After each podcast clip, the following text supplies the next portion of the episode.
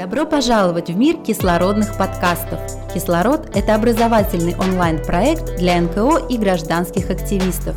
Мы знакомим вас с последними тенденциями в жизни некоммерческого сектора. Мы раскрываем ваши способности, обучаем и мотивируем. Для вас мы приглашаем лучших экспертов и знатоков своего дела, чтобы они делились своим опытом. Мы помогаем перейти вам на новый уровень. Заряди свою идею вместе с командой «Кислород».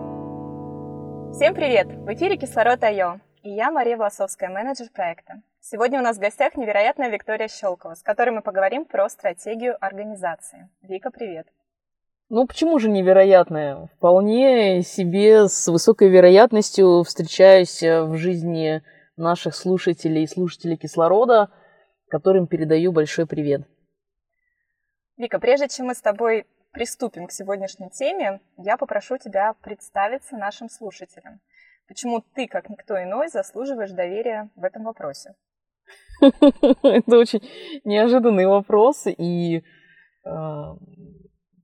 да, меня зовут Виктория Щелкова. В общем-то, ты меня представила. Я 13-й год работаю в некоммерческом секторе, и параллельно в том числе все эти годы я работала и в коммерческом секторе и сама являюсь предпринимателем, и, собственно говоря, выстраивала не один раз, и даже не два, и даже не десять а стратегии развития как коммерческих, так и некоммерческих организаций и проектов. И, конечно, сегодня хочу с вами поделиться своим опытом, рассказать какие-то важные, как мне кажется, вещи, которые, я очень сильно надеюсь, будут применимы в практике многих наших слушателей. Итак, стратегия.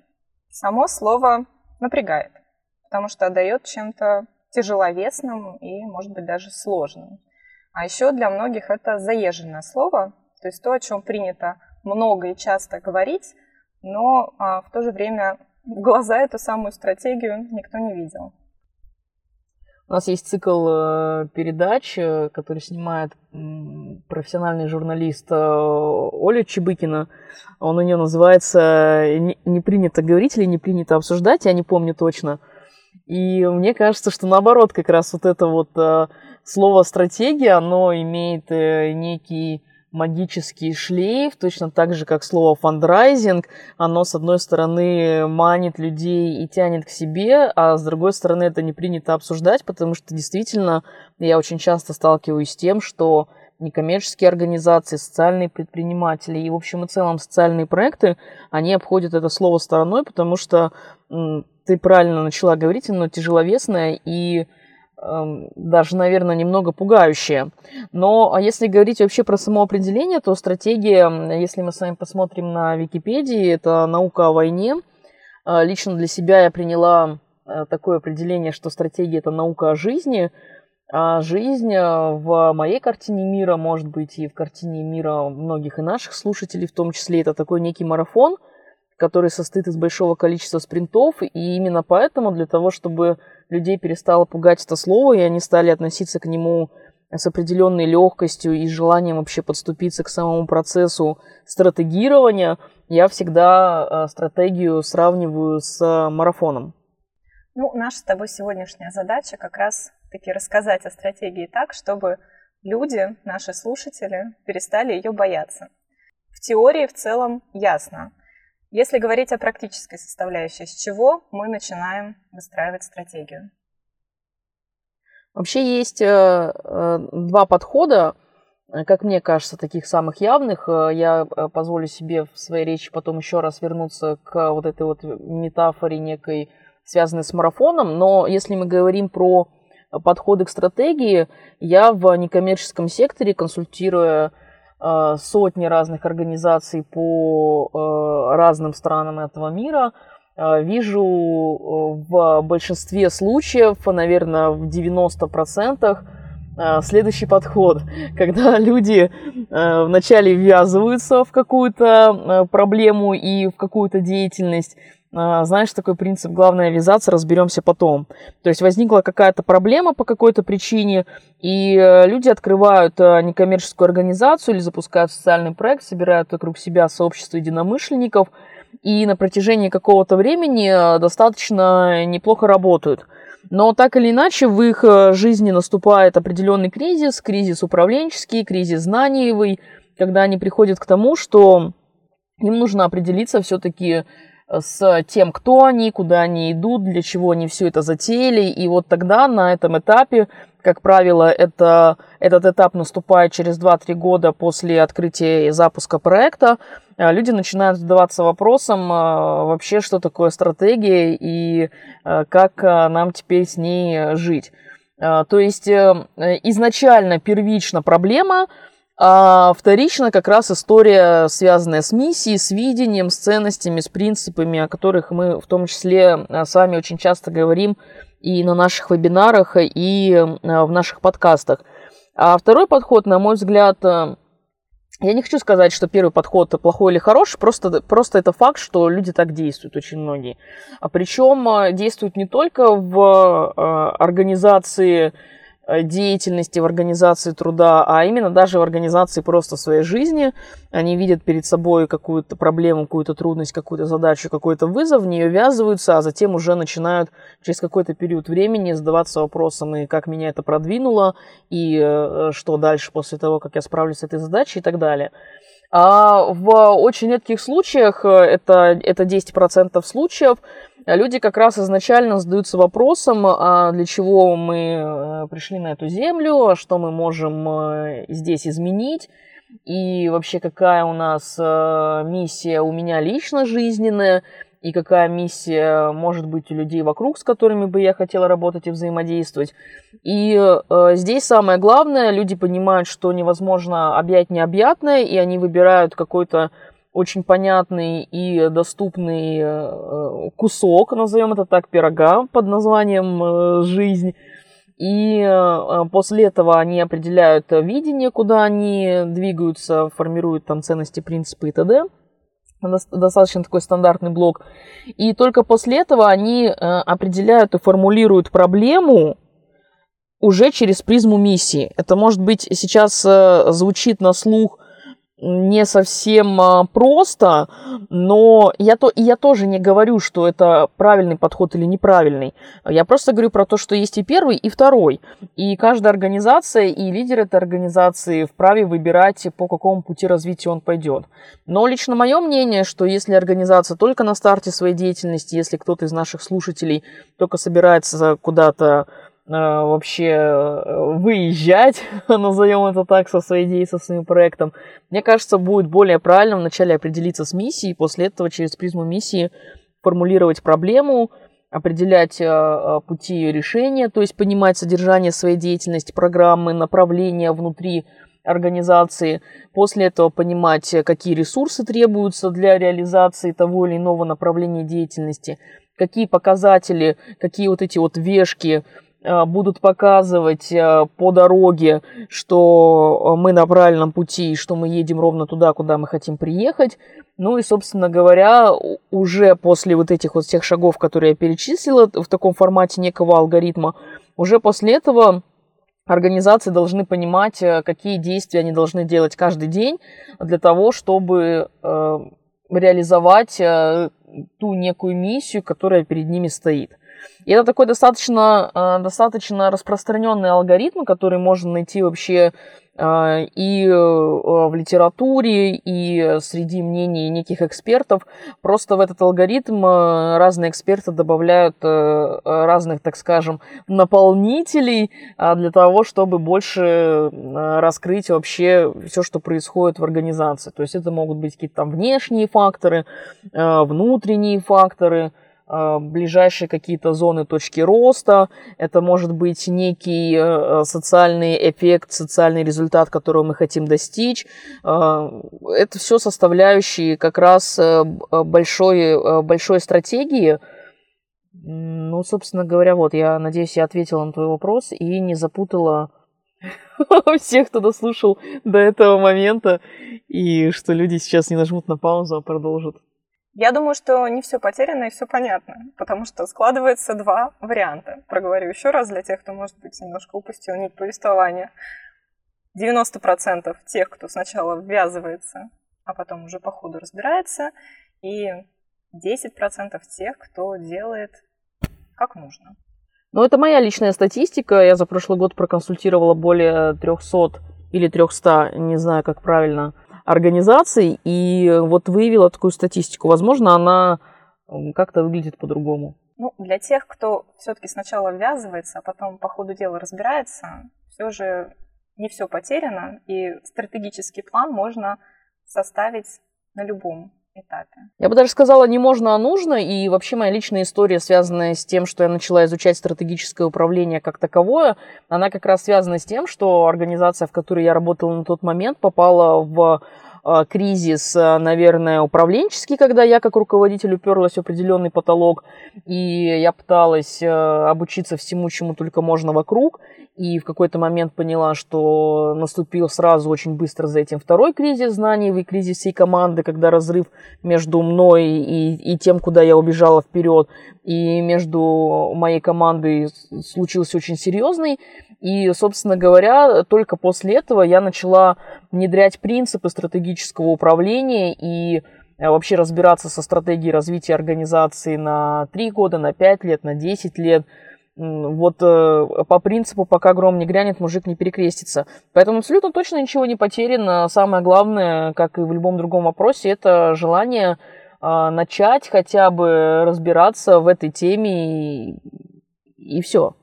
Стратегический план, идеальный вариант. С чего мы начинаем? Как делают 10% идеалистов и перфекционистов? или 90% тех, кто готов что-то изменить. Вообще есть несколько, опять-таки, подходов э, к этому процессу. Здесь, э, как говорится, на любой вкус и на любой кошелек, как бы это странно не звучало.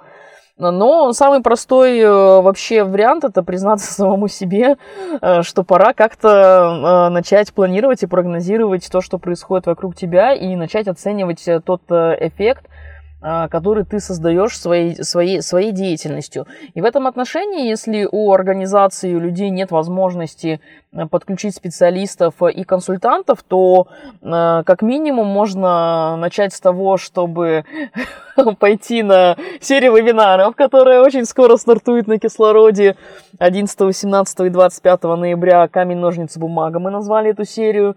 Она про как раз основные базовые принципы и про то, чтобы попробовать вообще себя в этом деле э, хотя бы на 2020 год.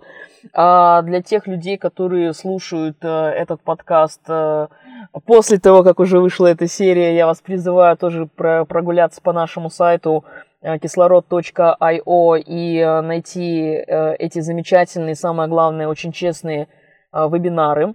А, это первое. Второе, можно воспользоваться специальной литературой. Я рекомендую очень сильно книгу Дмитрия Дикмана а, «От намерений к результатам». Ее можно приобрести а, в издательстве благотворительного фонда «Нужна помощь».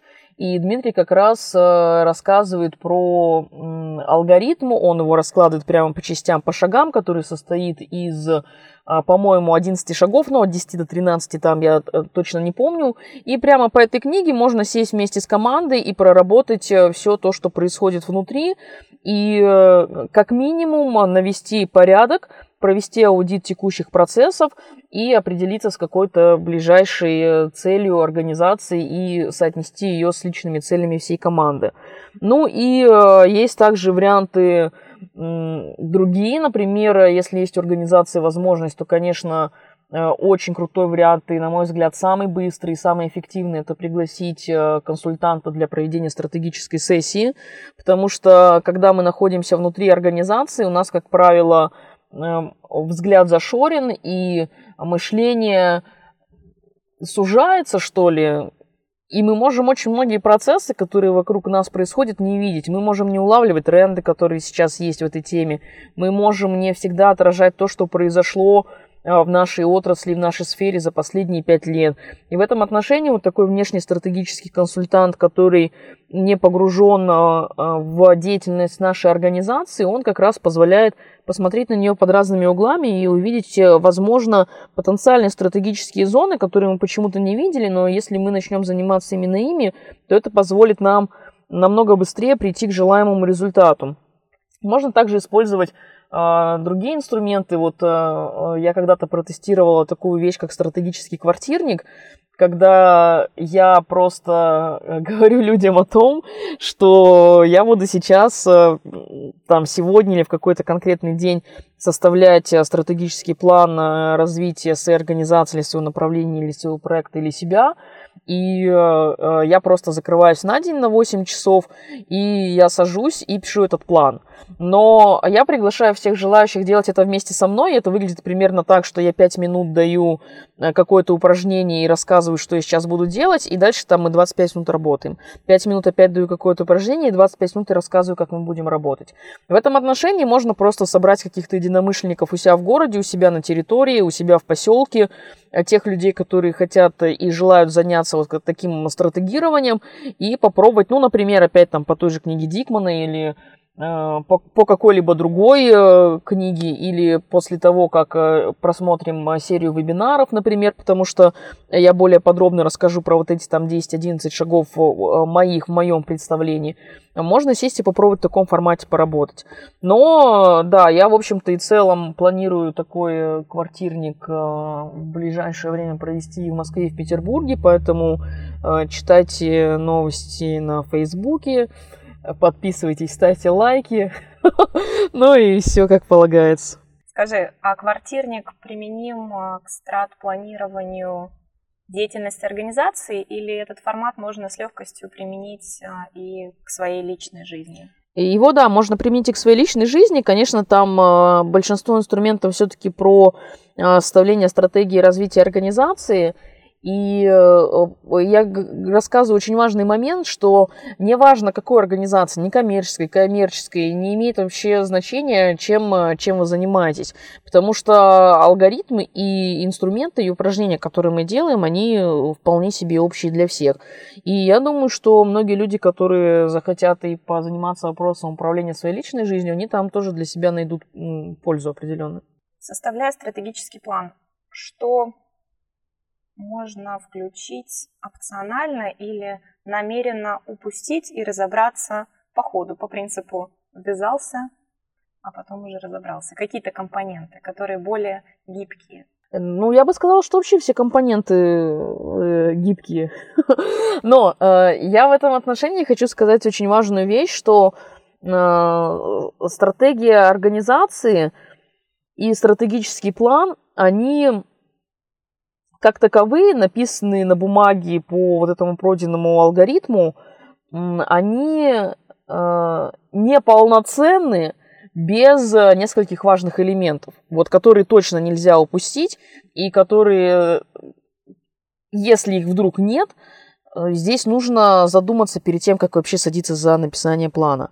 А первый важный элемент – это вообще учредители, основатели и собственники организации. Нужно понять вообще, кто они, где они, в каком они состоянии, потому что это, это люди самые первые, которые должны участвовать во всем этом процессе. И э, э желание начать что-то стратегировать, должно все-таки идти, идти от них, и э, это должно быть такое волевое решение э, действовать, потому что э, я сталкивалась несколько раз с тем, что директор, руководитель организации является неким наемным сотрудником, и он не является учредителем, а, учредители вообще непонятно там в каком состоянии не выходят на связь. Это очень часто мы наблюдаем в некоммерческом секторе. И в этом отношении директор и руководитель, находясь в позиции наемного сотрудника, он пытается а, что-то предпринимать, что-то инициировать, а, каким-то образом развивать свою организацию. И по сути, вот эта инициация составления стратегического плана идет от него. И, э, к сожалению, в этом процессе как раз не участвуют ни учредители, э, ну, про попечительский совет я, в общем-то, и целом э, умолчу, потому что, ну да, очень круто, если он живой, и он тоже будет участвовать в этом процессе, но если нет, то нет. Но когда это делает наемный сотрудник, и в какой-то момент времени, когда организация движется по этому плану, там через полгода, год, три года, пять лет приходят учредители и говорят, а мы, собственно говоря, все это затевали для другого, Э, вот это, э, конечно, история, ну, не то чтобы страшная, но это история, э, как, наверное, вы помните сказку о потерянном времени, вот это вот напоминает сказку о потерянном времени, что э, если, например, у нас в организации работало 8 сотрудников, мы умножаем на 5 лет, то есть мы имеем 40 потерянных лет, э, потому что мы шли не туда, куда мы э, хотели идти по какой-то причине. А помимо учителей, собственников и основателей, мы еще должны понимать, что вот этот сам стратегический план а, по себе э, тоже не может быть реализован, если мы под этот план не пишем программу реализации этого плана и не пишем проекта по реализации каждой задачи внутри программы. Вот, я надеюсь, это не очень сейчас сложно звучит. Это просто про некую декомпозицию большой, большого вот этого слона, который мы, которого мы нарисовали. И еще один важный компонент, который нужно иметь в виду, это организационная политика. Для того, чтобы выполнялось, выполнялось каждое действие внутри этого стратегического плана, внутри программы и внутри проекта, мы должны иметь административную организационную политику и техническую организационную политику. Мы о них очень подробно рассказывали в нашей первой серии вебинаров, которая была в марте «Как найти, обучить и удержать фандрайзера». Она тоже есть на кислород.io. А, можно ее очень просто найти по хэштегу Виктория Щелкова. Все верно. И не только эту серию, а еще много всего интересного. Да, именно так. Как часто, Вика, нужно заниматься подобного рода планированием? Раз в год? И вообще, как лучше планировать? На все-таки а, пятилетку, год, десять лет? Или чаще, но на меньшие промежутки времени? Я когда э, первый раз составила э, стратегию развития одной из э, своих организаций, она была сроком на 5 лет. Я думала, что это очень круто. И когда однажды я в разговоре с коллегой поделилась тем, что стратегия развития на 5 лет, она сказала, как, ну, неужели у вас ничего не меняется? Ну, в общем, она какую-то такую вещь сказала, которая меня очень сильно зацепила и даже немного обидела, и я подумала, э, ну, вообще она ничего не понимает, э, стратегия это достаточно длительный период времени, и это одна вообще из характеристик слова стратегия. Э, дело в том, что я по первому образованию экономист управления на предприятиях топливно-энергетического комплекса, и мы очень часто изучали стратегии развития энергетики э, в Российской Федерации, написанные на 30 лет, и э, мне всегда казалось, что слово «стратегия» неразрывно связано с каким-то очень длительным промежутком времени. Но жизнь меня э, научила совершенно другому и показала, что все меняется в этом мире с каждым днем все быстрее и быстрее. И сейчас даже план, который мы пишем на один год, э, его нужно э, как минимум один раз в квартал встречаться командой и корректировать.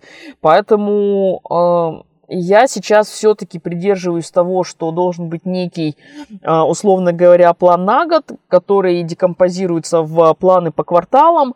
И при этом, да, безусловно, нужно иметь в голове некую картину там на 5, на 10, на 20 лет, но она, а, на мой взгляд, должна быть в общем-то и целом достаточно размытой, потому что э, даже вот через три месяца этот разговор э, наш с тобой может быть не актуален, потому что э, может приключиться все что угодно. Всем ли организациям нужна стратегия проекта? Слушай, ну, э, если я скажу всем, то, э, ну, не то чтобы я буду не права, но мне кажется, это будет как-то слишком директивно, э, что типа всем нужна, и без нее мы все умрем. А дело в том, что мы и так все умрем.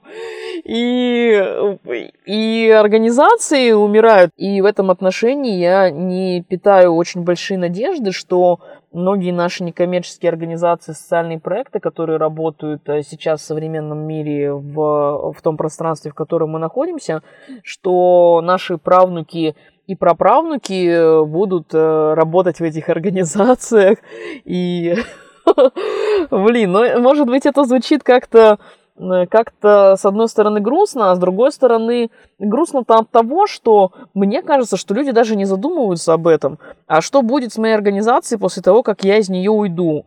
По разным причинам. Уйду просто потому, что я хочу из нее уйти, или уйду потому, что, ну, вот э, такая жизнь, что мы все из, из нее уходим. И что, и что тогда, и что дальше? И э, мне кажется, что стратегия нужна тем, кто действительно а, по-настоящему а, хочет а, войти в историю, оставить свое имя в титрах и не просто какими-то своими действиями, а тем, что он действительно что-то меняет в этом мире и решает какие-то проблемы и делает пространство вокруг себя лучше. вот этим людям, у которых есть определенная амбиция, им однозначно нужно заниматься этим процессом, заниматься им регулярно и становиться профессионалом в этом процессе, оттачивать свое мастерство. Людям, которые просто про некий процесс, и они в некоммерческом секторе по большому количеству своих личных причин, я не буду директивно говорить, что им нужна стратегия. Если она им каким-то образом а, будет э, мешать жить, действовать, э, получать удовольствие, как бы это странно ни звучало, но тем не менее от того, от того что они создают, ну, наверное, наверное, нет. Здесь выбор за каждым человеком, и выбор каждого человека правильный, ровно потому, что это его выбор. Я знаю, что ты знаешь одно упражнение, и наши слушатели узнав об этом упражнении, смогут проверить, нужна ли им стратегия. Вот прямо буквально сейчас, после прослушивания подкаста. Да, это очень простое упражнение. Я о нем э, уже несколько раз писала, и, возможно, кто-то из слушателей его уже делал. Э, нужно просто взять листок бумаги, на нем написать некую идеальную картину, как э, вы видите себя, свою организацию, себя в своей организации, как вы видите Э, жизнь ваших благополучателей или той аудитории, с которой вы работаете. Э, ну, то есть вообще это, как бы провидение, но такое достаточно упрощенное, упрощенное условно. На какой-то период времени, неважно, на год, на 5 лет, на 3 месяца, на 10 лет, абсолютно неважно. То есть нужно взять какой-то период времени и написать то, как вы хотите, чтобы э, существовала ваша организация в неком пространстве через какой-то промежуток времени.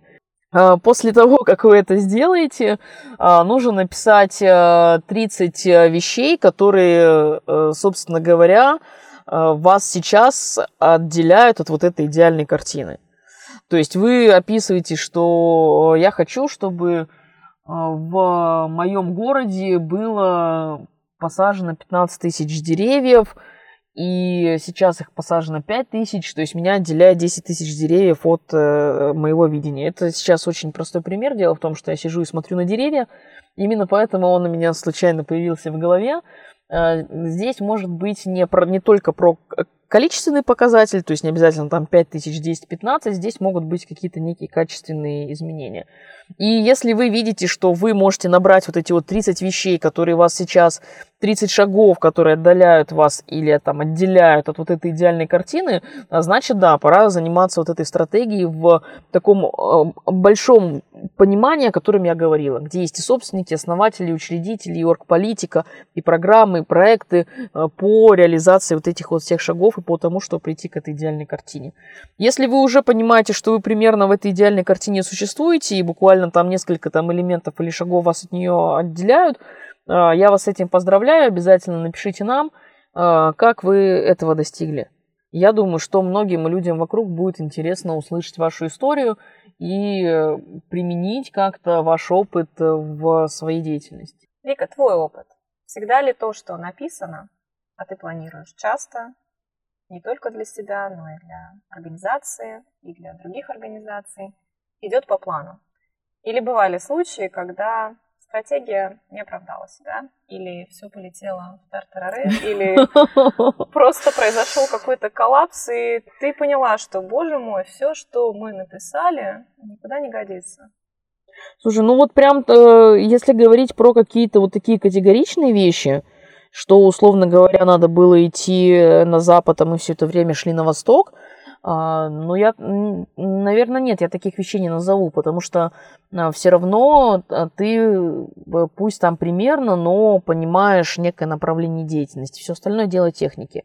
И э, самое главное, это дело вот этого как раз промежуточного контроля. Если заниматься промежуточным контролем раз в три месяца, край, на крайний случай там раз в 6 месяцев, ну ладно, на самый крайний случай раз в год, то у тебя есть э, возможность для корректировки э, этого плана, потому что мы изначально договариваемся, что он гибкий и э, что может приключиться так, и у каждого человека в жизни это нормально, что он не просто меняет свои цели, но и что у него вообще меняется там, не знаю, его, его взгляд на личную жизненную миссию. Но мне кажется, что просто ты, сейчас так нагнетала вот эту обстановку, что все полетело в тар тарары. Самое главное относиться к этому э, вот с некой легкостью. И да, я здесь позволю вернусь все-таки к своей такой аналогии с марафоном, э, чтобы вот э, в окончании нашего подкаста люди все-таки ушли с пониманием того, что в этом нет ничего сложного. Вот мне кажется, в марафоне есть несколько важных элементов, которые которые э, помогают его пробежать. А, первый важный элемент, когда мы решили пробежать марафон, мы, э, мы это делаем для чего-то. То есть мы изначально задаем себе вопрос, а зачем я побегу марафон? И у каждого человека если мы возьмем, не знаю, там 10 марафонцев, э, любых их сегодня очень легко найти, и зададим ему вопрос, зачем ты бежишь марафоны, мы абсолютно точно услышим 10 разных ответов. То есть э, вот это вот зачем я как раз сравниваю с э, миссией. То есть зачем мы вообще что-то делаем, во что-то ввязываемся. И когда мы начинаем готовиться к марафону, мы все опять изначально в разных условиях. У кого-то уже есть какая-то подготовка там физическая, Э, какая-то там, не знаю, другая, моральная, духовная, которая тоже имеет место быть. Э, у кого-то уже есть кроссовки специальные, у кого-то их нет, у кого-то там такие шорты, у кого-то такие-то лосины. Э, то есть есть некий аудит текущих процессов, который позволяет вообще понять, а какими ресурсами я уже обладаю, какие инструменты у меня есть для того, чтобы, собственно говоря, там в этот процесс зайти. А, также, когда мы готовимся к марафону, а, мы определяем для себя какие-то некие внешние условия, где мы побежим, в каком городе будет марафон, какая будет там дорога, а, какая будет местность вокруг, какая будет в этот момент погода, какое количество людей будет меня окружать, какое вообще это время года, как я буду добираться до этого места. То есть это такие некие внешние условия, которые будут либо способствовать тому, чтобы мы с каким-то результатом определенным дошли до конца, либо наоборот э, мешать. И э, когда мы понимаем э, то, что у нас есть, то, что нам надо, то есть это такой, такой некий обзор вообще э, ресурсов, мы понимаем, Зачем мы все это делаем? А, есть еще такие элементы в марафоне, я их называю ништяки, а, когда мы, не знаю, там, приходим на финиш и там получаем медаль, да, например.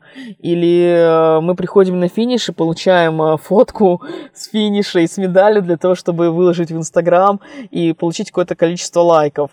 Для кого-то это тоже такой некий ништяк, и ему по какой-то причине, опять по его личной, важно это сделать. И это как раз про то, что вот в нашем неком плане плане тоже должны быть такие Э, ну, некие, некие ништяки, когда мы понимаем, там, что происходит в конце. То есть некий результат э, нашей деятельности, ожидаемый результат. Вот как раз вот этот эффект. А что будет, когда мы чего-то добьемся?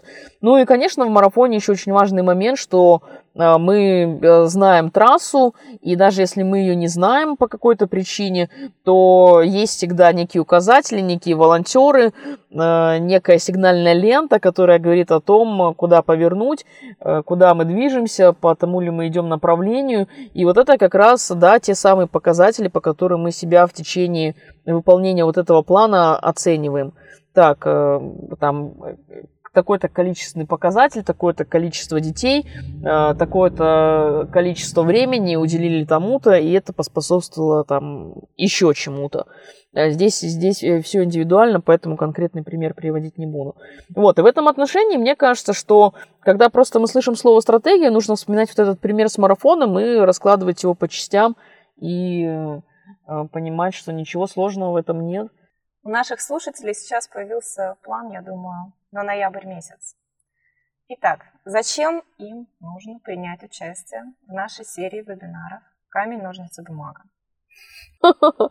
Ну, почему камень, ножницы, бумага? Потому что мне кажется, что мы очень часто доверяемся случаю и э, очень часто действуем на авось.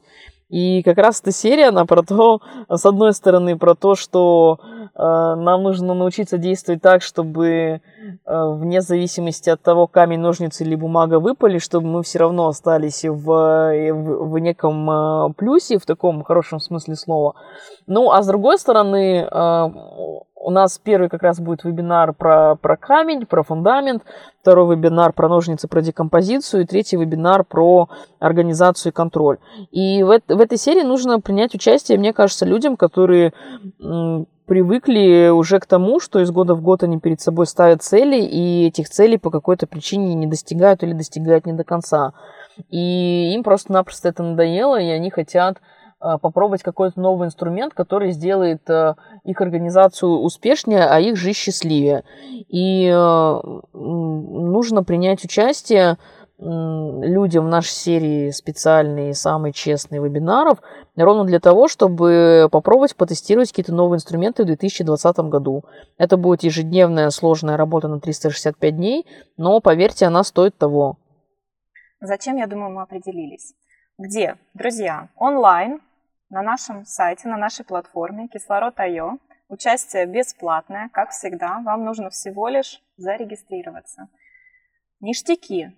Будут презентации, будут дополнительные материалы, будет живое общение, и Вика в прямом эфире будет отвечать на ваши вопросы. Живая. Живая Вика.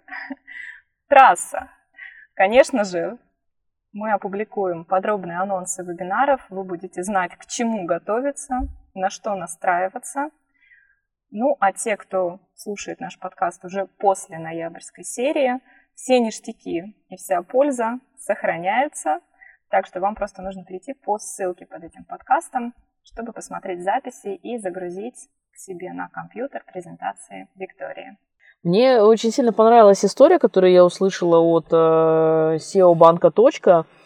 Э, это история про то, как однажды к Ганди приехала э, женщина и э, говорит, дорогой учитель, дело в том, что у меня есть сын, и у него очень серьезные проблемы со здоровьем, есть проблемы, которые связаны с наличием диабета, но он очень сильно любит сахар, он все время его ест, и он понимает, что он себя разрушает, но он не может остановиться.